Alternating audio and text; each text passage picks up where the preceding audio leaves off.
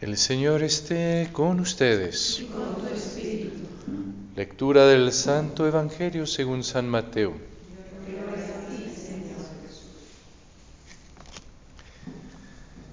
En aquel tiempo Jesús dijo a sus discípulos,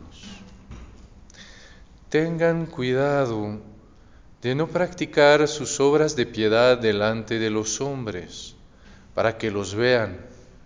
De lo contrario no tendrán recompensa con su Padre Celestial. Por lo tanto, cuando des limosna, no lo anuncies con trompeta como hacen los hipócritas en las sinagogas y por las calles, para que los alaben los hombres. Yo les aseguro que ya recibieron su recompensa. En cambio tú, cuando tú des limosna, que no sepa tu mano izquierda lo que hace la derecha, para que tu limosna quede en secreto. Y tu Padre, que ve lo secreto, te recompensará.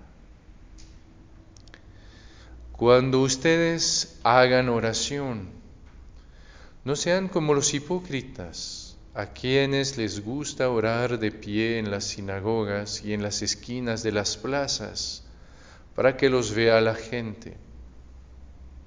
Yo les aseguro que ya recibieron su recompensa. Tú, en cambio, cuando vayas a orar, entra en tu cuarto, cierra la puerta y ora ante tu Padre que está ahí, en lo secreto. Y tu Padre que ve en lo secreto, te recompensará. Cuando ustedes ayunen, no pongan cara triste como esos hipócritas que descuidan la apariencia de su rostro para que la gente note que están ayunando. Yo les aseguro que ya recibieron su recompensa.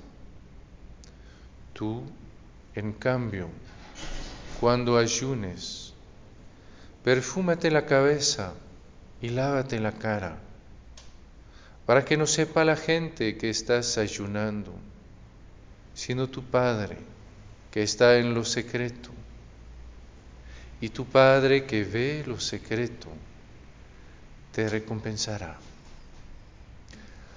Palabra del Señor. Gloria a ti, Señor Jesús. Hoy empezamos la cuaresma y, y siempre pues nos recuerda la, la, la iglesia pues a través del, del Evangelio esos tres medios de, de, de, vivir la cuaresma, tres medios especiales, la, la limosna, el compartir, la oración y el ayuno. Nos dice que pues compartir es compartir pues nuestras riquezas, ¿ah? las que a veces es nuestro tiempo, lo que nos cuesta, lo que a veces es nuestro dinero, a veces nuestro cariño, la oración, buscar maneras de, orar más, de manera más intensa, y el ayuno que concretamente la iglesia nos pide el miércoles de cenizas y el viernes santo, de ayunar y de abstenernos eh, de carne y todos los todos los viernes de cuaresma, por lo menos, de abstenernos de carne. Esos son los medios así bien concretos eh, de que la iglesia nos da a partir del Evangelio para vivir eh, el Evangelio, vivir lo que nos pide el Señor, vivir la cuaresma. Y, y, podemos justamente vivirlo de muchas maneras diferentes. ¿eh? Pues la primera es decir, bueno, pues ahí nos dice eso el Señor, entonces pues le vamos a echar ganas. ¿ah? Ya todo lo que no logramos las otras cuaresmas, pues esa vez le vamos a pedir su gracia para, para lograrlo y vamos a hacer esfuerzos. Y en general, pues pasa justamente como las demás cuaresmas que ya pasaron, eh, es que hacemos, tratamos, y primero pues es un momento así, pues sí, de mucha penitencia, pero que no dura mucho tiempo, eh, se transforma rápidamente en tiempo de mucha culpabilidad, porque pues vemos que, pues que no logramos, ¿ah? que no logramos, eh, que no tenemos más fuerzas este año que los 20, 30, 40 que ya pasaron.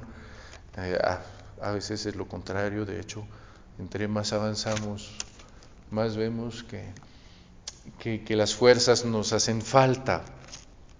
Y hay otra manera de justamente leer el Evangelio. ¿Ven? Cuando justamente aceptamos que lo más importante en nuestra vida, lo más importante en nuestro, en nuestro corazón, lo más importante en nuestro camino, pues al final no somos nosotros.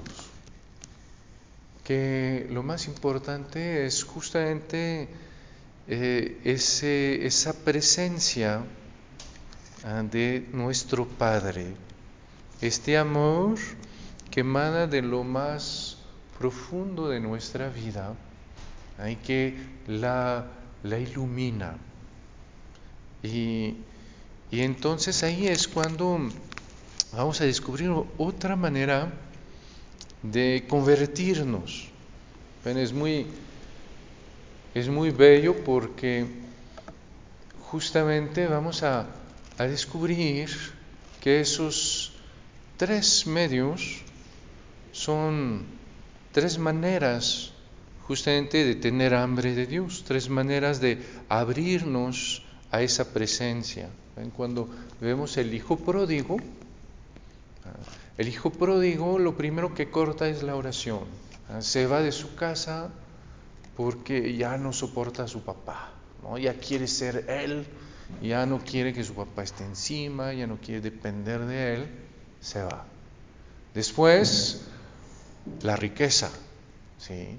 porque pues justamente necesita dinero, necesita poder, necesita ser alguien. Y después, eh, el placer. Y, vemos justamente esos tres en que se va alejando, se va alejando de Dios. Y cómo eh, justamente lo que veíamos ayer, busca una plenitud y se da cuenta que ni la encuentra ni en su autonomía, ni en la riqueza y el poder, ni tampoco eh, en el placer. Y ahí es cuando se da cuenta de que nada de eso lo colma. Se recuerda justamente de esa presencia de su Padre. Se recuerda que allá tiene pan, allá hay algo eh, que lo llena, que, no, lo, no, lo, no, lo, tiene lejos eh, de su Padre.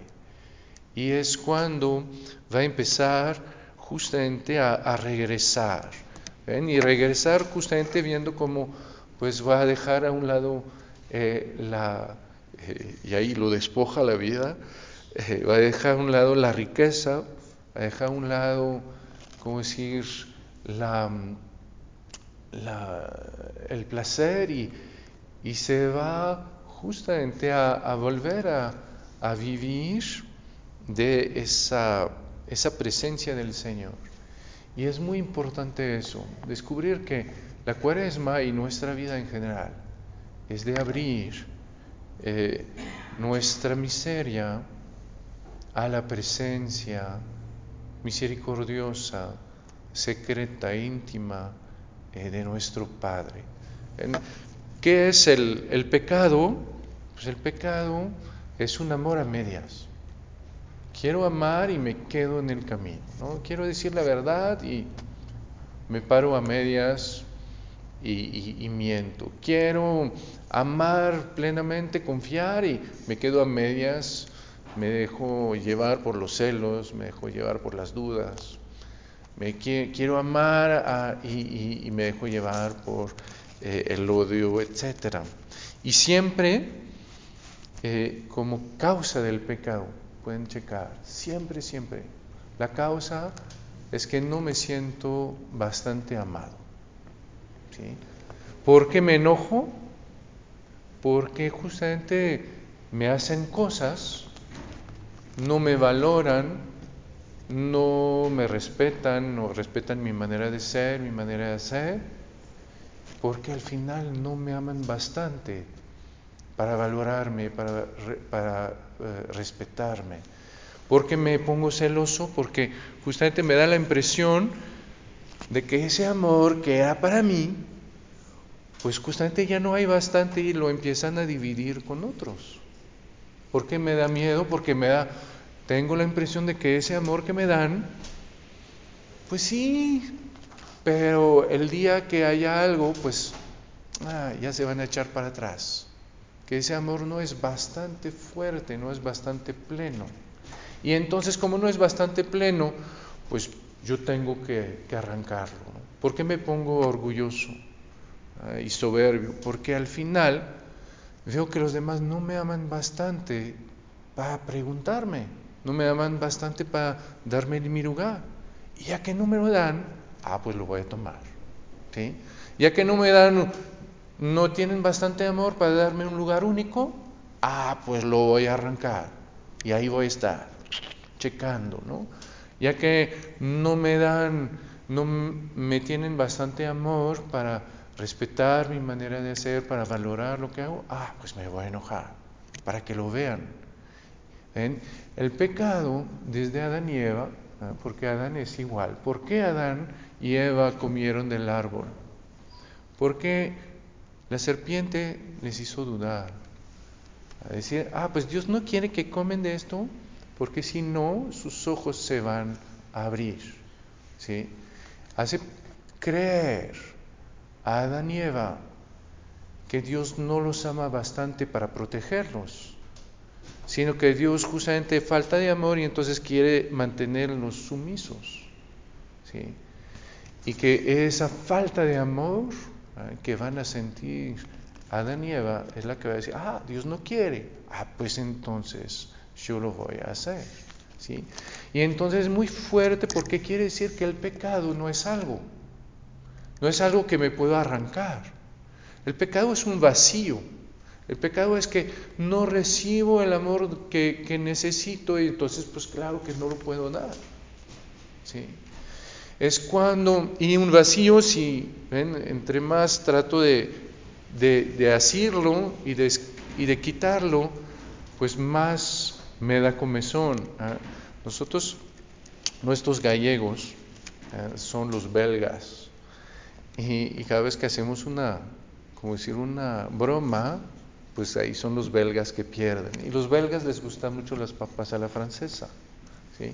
Entonces decimos cómo hace uno para volver loco a un belga. Pues bien sencillo, uno lo pone en un salón redondo y le dice que en un rincón hay una papa frita.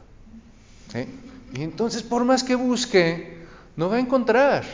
¿sí? Y entonces va a buscar, va a buscar, y como no encuentra, va a buscar más, y como nunca la puede encontrar, pues se va a volver loco. Y es igual con el pecado.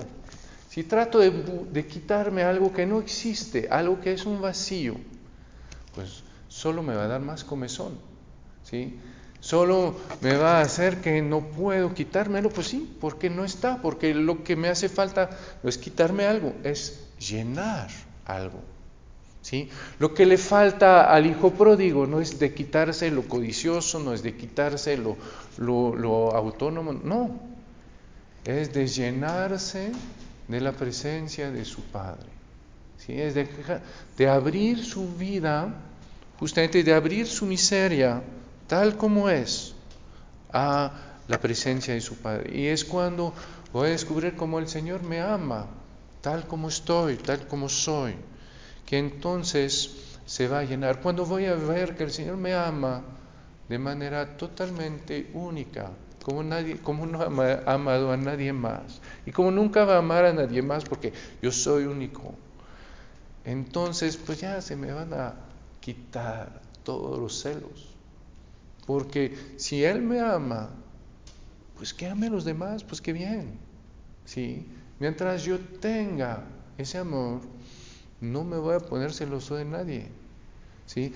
Cuando descubro que estoy enojado porque no me aman y que veo que el Señor sí me ama, sí me respeta, sí está ahí conmigo, sí me defiende, ah, el resto ya, ya no me hace enojar.